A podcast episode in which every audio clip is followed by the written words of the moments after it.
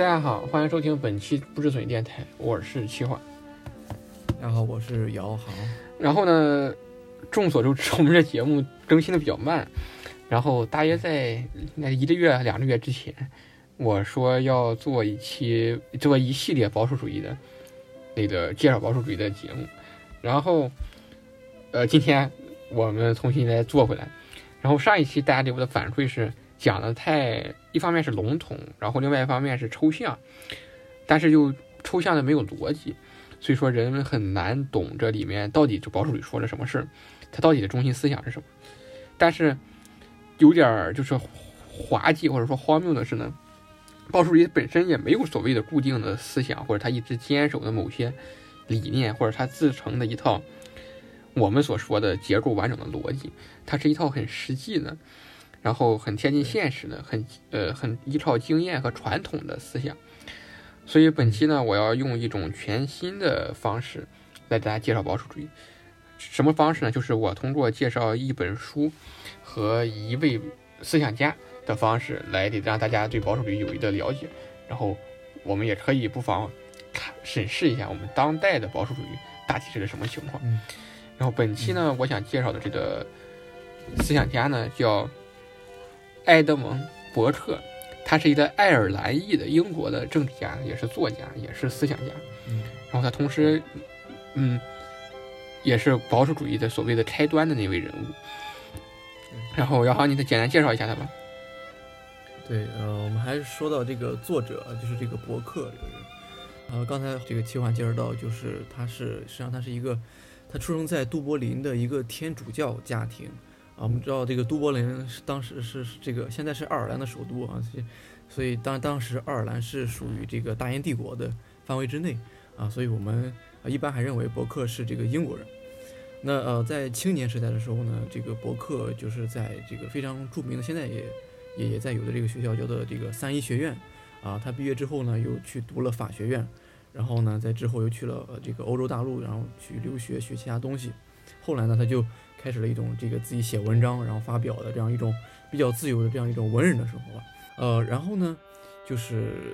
在呃博克青年的时候，我们知道他实际上他是一个非常喜欢辩论的一个人。他在读本科啊，在大学的时候呢，他还创办过一个辩论社啊，据说到现在还有他当年的这个辩论的一些这个记录，还有他们说的一些东西。那在这个时候，我觉得就需要就是在引到啊当时的一位非常著名的哲学家叫做大卫休谟啊，可能熟悉哲学史的听众就会呃了解一些，休谟是这个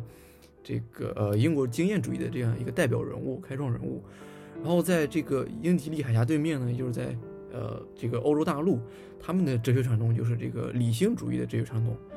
那经验主义的这个传统就是要怀疑啊，怀疑理性，怀疑因果，怀疑整个这个假想的这些所有的这些形而上学的这个理论的构建。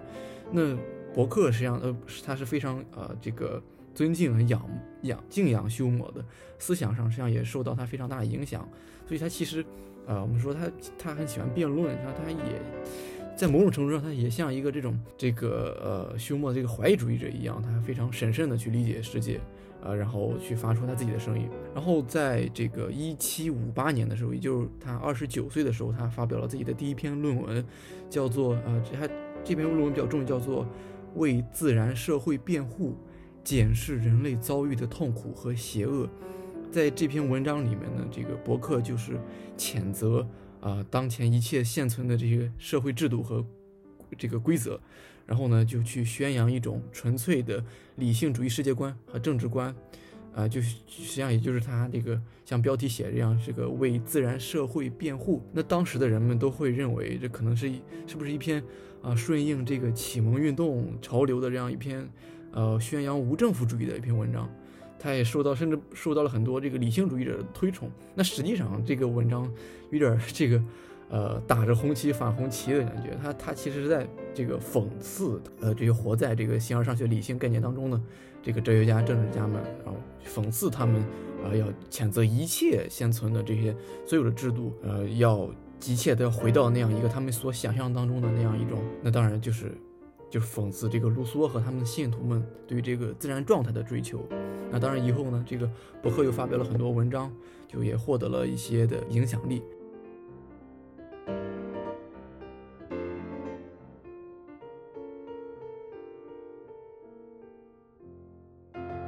呃，那他开始正式他的政治生涯呢，是在一七六五年，也就是他三十六岁的时候，他进入了英国国会，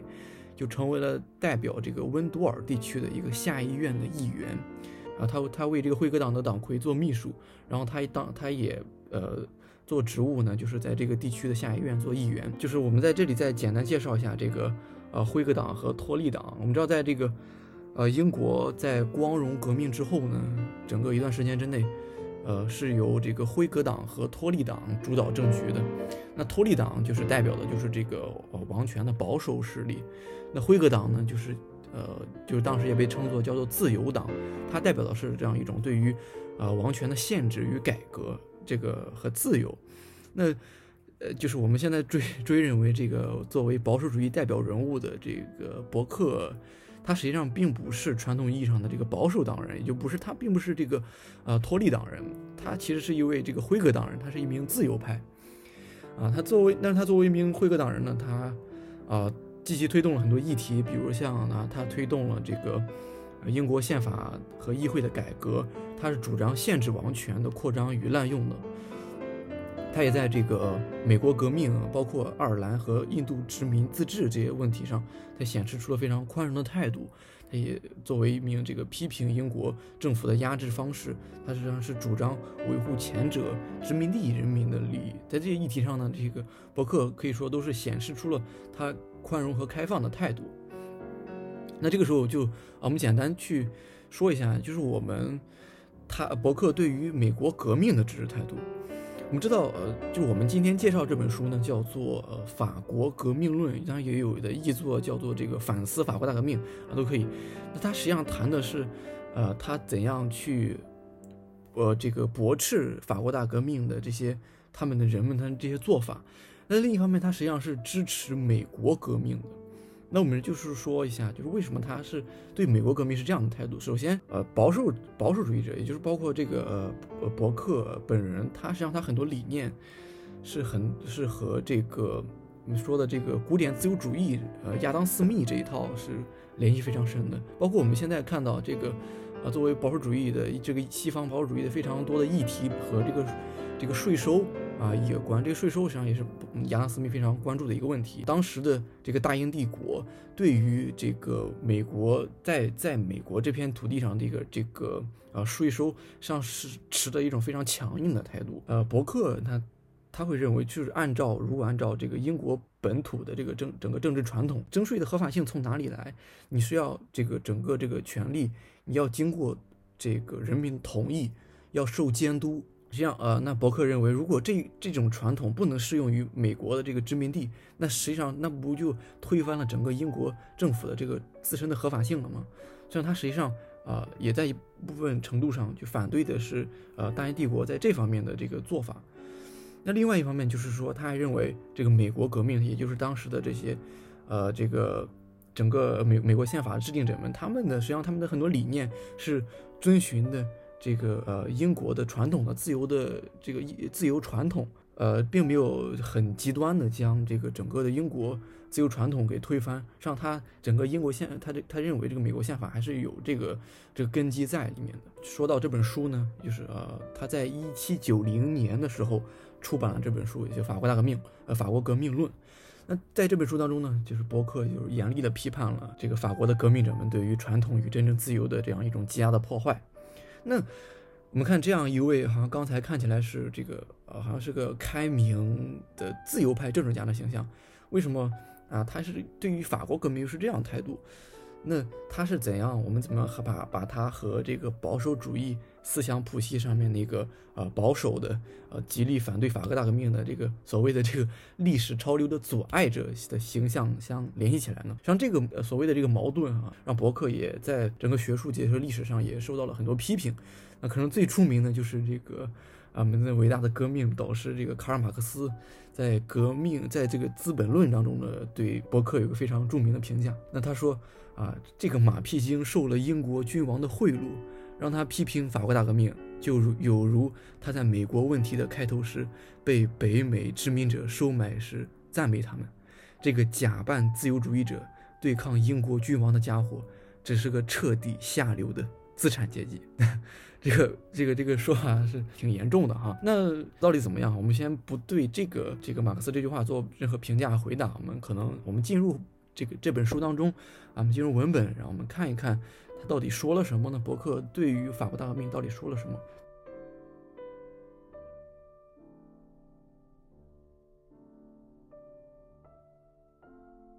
呃，这本书呢，就是这个《法国革命论》，是伯克。寄给一位法国朋友的一封信，以后再做成书稿的。这封信的起因呢，在英国本土呢有一个牧师，他叫做普莱斯，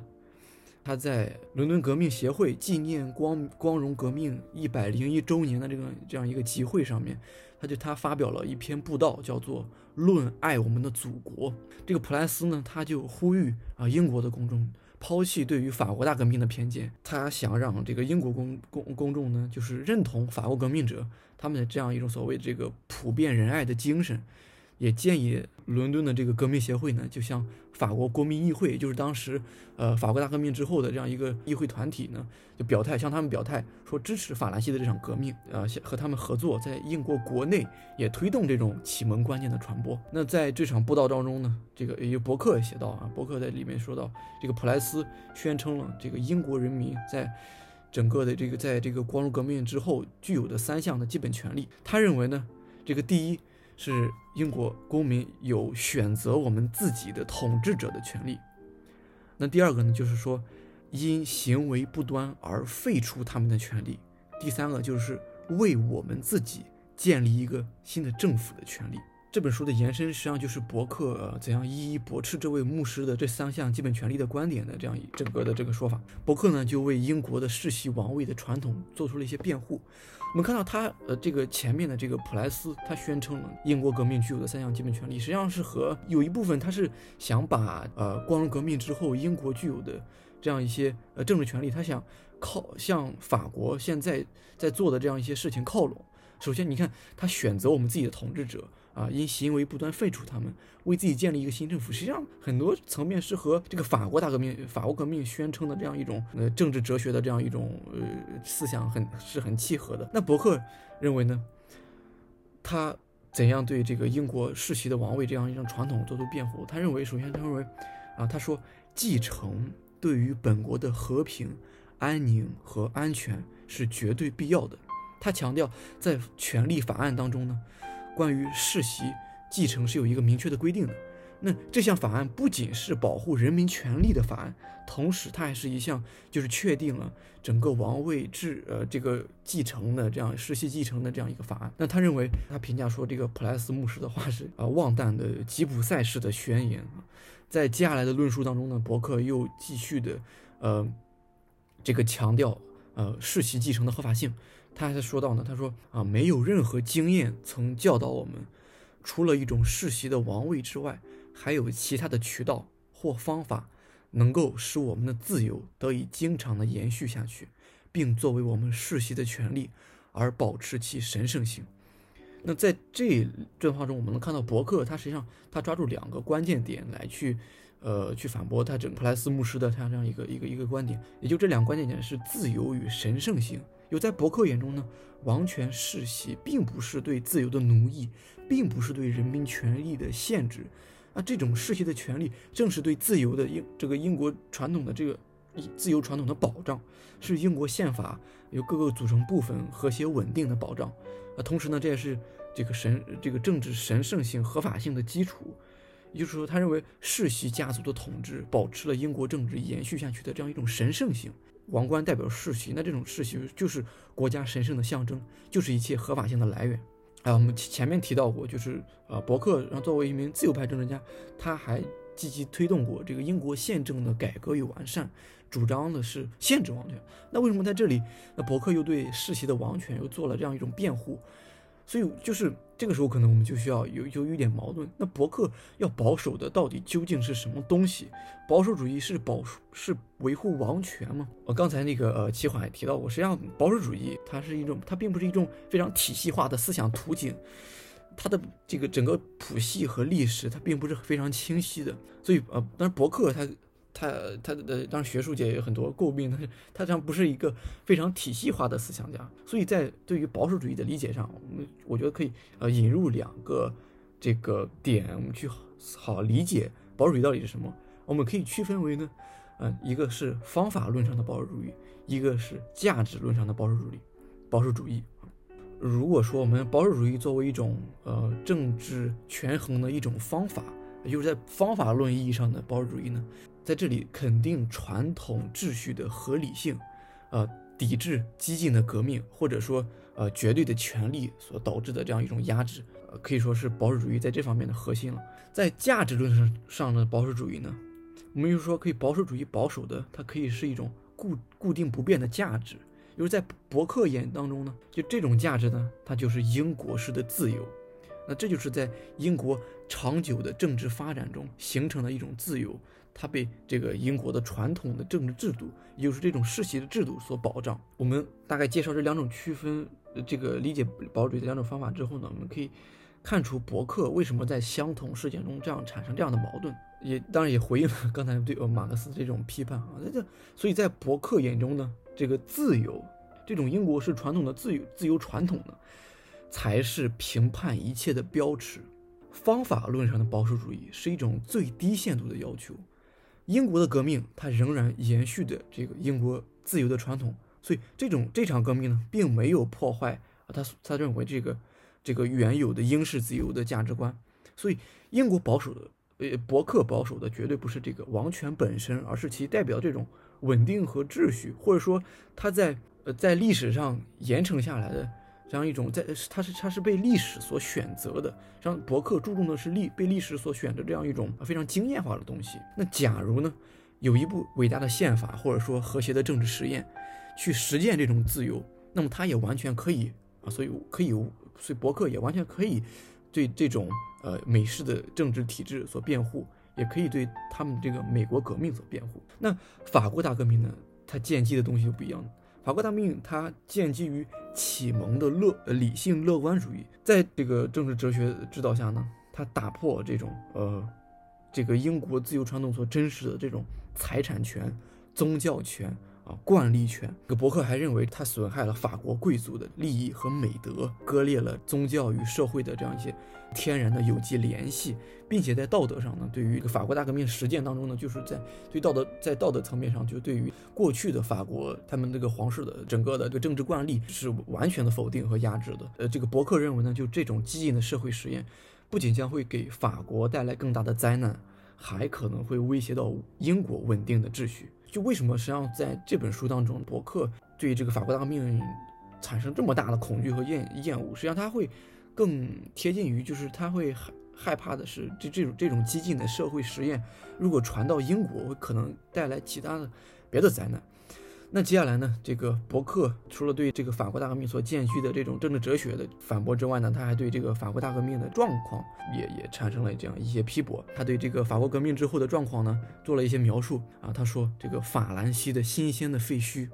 乃是深渊的和平时期的粗暴无知的谋划之可悲的，但却富有教育意义的一个纪念碑。他也分析了呃法法国革命后所谓所谓的法国国民会议的现状。他指出，这个所有的参参政者们呢，呃，实际的政治经验非常的匮匮乏。他认为，国民会议当时法国革命之后，当时做一些政策调整的政府的机构。他还认为呢，在在这个法国国民议会，他赋予军队的这样一种平等，这样一种做法，还会破坏军队里面的一个军官的权威。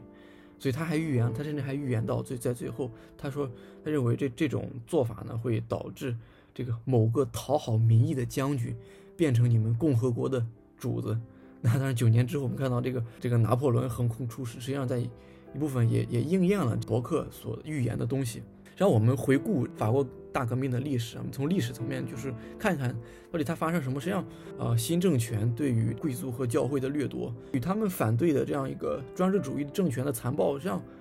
有什么区别呢？而且呢，在之后罗伯斯庇尔又当政，啊，激进的罗伯斯庇尔他又带来了新的专政。这场革命对于法兰西带来了灾难，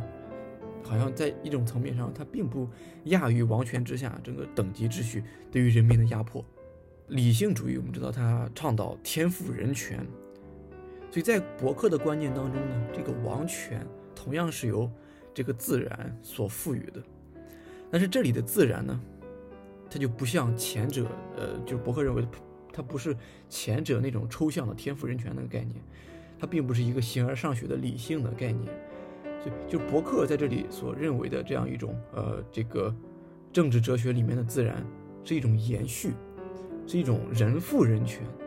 也就是这个，呃，人民的权利并不是先天的结果，而是后天这个权利约定俗成、延续发展的智慧。而对于这个权利、这个天赋人权这个概念，整个的这个政治哲学上有非常多的争论。这伯克他就会认为呢，天赋，也就是说，实际上你并不能这样说这样一个概念，这种权权利的延续，它是需要呃经验选择的结果。所以他认为呢，这个英国的政治现状是顺其自然的幸福结果。这种自然呢，是不假思索而又超乎思索之上的智慧。所以他认为这种延续就代表了实践与经验的积累。所以在伯克眼中呢，这个政治是一种有原则的这个妥协的艺术。在这本书当中，伯克还提到了一些其他的这个政治哲学的观点。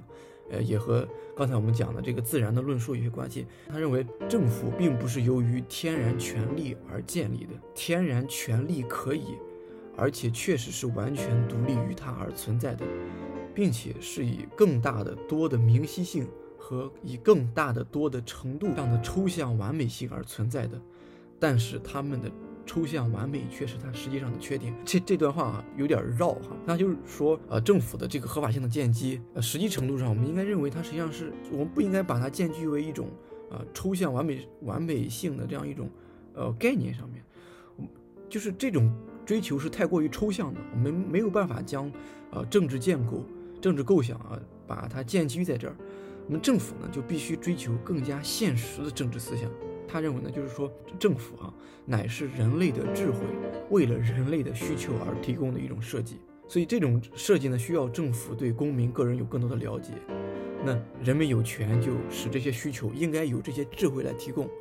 所以呢，他认为这种出自于公民社会的。对他们的情感加以充分约束的需求，也应该计入这些需求当中。就意思就是说，法国大革命它建立的理性主义的概念，每一种派别的这个政治哲学，它会有一种先天性的构想，就是说，我的政府会构建到这个，我政府的所有的权利是建基于在何方面的。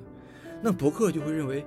政府是由这种我们历史上的这些所有人民上的这个经验的选择啊，通过不断的这个人民的智慧啊，或者说各方利益的权衡所得出来的一种。也就是说，保守主义它实际上它是非常注重于呃这个过去的这样一种传统，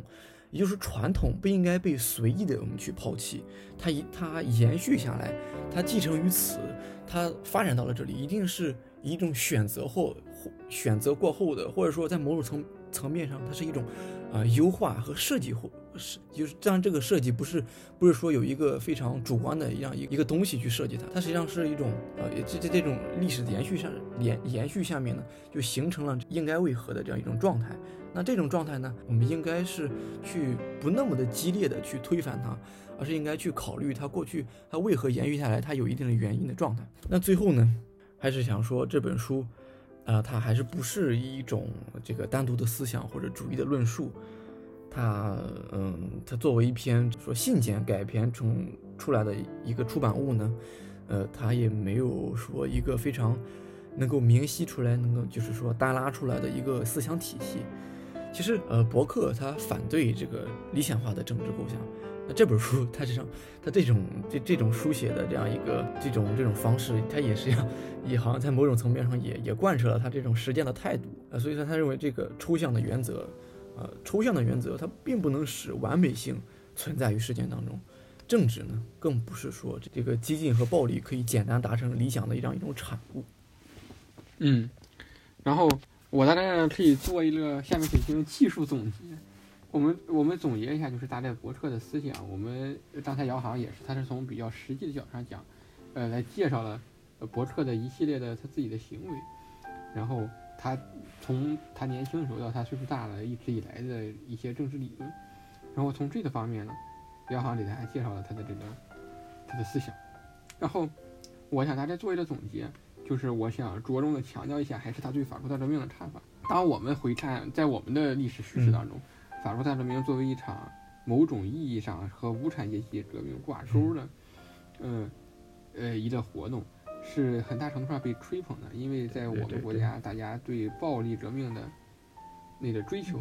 是一以贯之的。我们是很大程度上是个暴力的民族。前一段时间有一个，就是有一本书特别有名，是托特维尔的，叫《法国大革命的反思》。呃，他是用一个不一样的看法看待这这呃法国大革命，大家可以看一下这本书，我再对比一下伯特说的这本书，大家可以看一下这两边的区别。这个法国大革命法国大革命的反思已经被列为了公务员必读书，呃，是一个很有名的人推荐的，大家可以去搜一下。是那个旧制度与大革命是吧？那本书？对对，旧制度与大革命，我说错了，是旧制度与大革命，是那谁推荐的吗？重新返回来说。伯特他对自他对自由的理解，就是我们讲所有的保守主义哈，我们不要觉得保守主义和自由主义对立，就是保守主义就是支持不自由，支持王权，而自由主义就是啊绝对的自由或者怎么样。保守主义所支持的自由和自由主义所理解的自由是不一样的。保守主义认为的自由呢，是自由只是这个社会当中各种各样好处中的一个。而为了实现公民在适当意义上的文明的生活呢，自由和其他的东西必须相互依存。比如说，自由和法治、自由和平等是要相互依存的，而不仅仅只是体现自由。但在法法国大革命的时候，人们为了自由，就是不断的使用所谓的暴力来占据主导地位，来挑战宪法、挑战原有的一切秩序，为了所谓的自由。但是造成的后果呢，却是无法挽回的。杀了太多的人，多少的城市血流成河。伯特看到了这个，他进行了反思。他所所谓的保守，他在保守英国的宪政、法治和有限度的自由的传统。所以说，这个地方是一个大家容易误解的地方。伯特呢，他也很大程度上对从从他对自由的理解，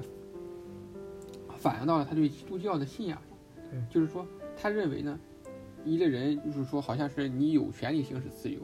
你要有骑士精神，你要有基督教的那个道德观。所以说，他对整个的法国大革命的看法是负面的，但是并不代表说他对一切的变法的看法是负面的。比方说，刚才姚航说他对美国革命的看法是非常正面的，因为首先美国人他没有采用像法国那么暴力的革命，而他大体上还是跟随着英国的传统，比方说起草人的。开什么大陆议会，然后起草那个什么宪大宪什么宪章，那个独立宣言，他都是英国那种，他不是像法国人一样，占着山头，占着城堡，然后自立为王，这两个概念。那么，波特波特他写这本书，就是为了防止啊英国人欣赏那种革命，从而他愿意保护到英国自己的文明。但是呢？现在人们对于伯特啊，他曾经写都都经常用，比方说神秘主义或者说非理性主义来形容伯特，其实是有点极端的。伯特也在很大程度上是根据了当时他所处的时代、他的经验和他对世界的理解，做出了一套符合他自己想法的逻呃逻辑的内容。所以说，呃，我觉得吧，伯特的思想还是很有哲学和思考的意义的。他不光得，他不光是像传统哲学家告诉我们某些观点，他更多提供的是我们思维的方法和我们在把思维到实现过程中的方式。而且他在很大程度上，他追求的是最后给这整个社会带来的效益，而不是像很多学者，他说一些很理想的话，但是根本就不考虑到底会给社会带来什么样的影响，是好的还是坏的，不从实际角度上出发。嗯，这个就是我们这一期大家对博客的一些理解。然后我们也欢迎大家在评论区里面，然后写下你们的评论，写下你们对博客的看法。虽然这期有一点点枯燥，有一点点难懂，下一期我会找我的好朋友来，咱我要弄点好玩的。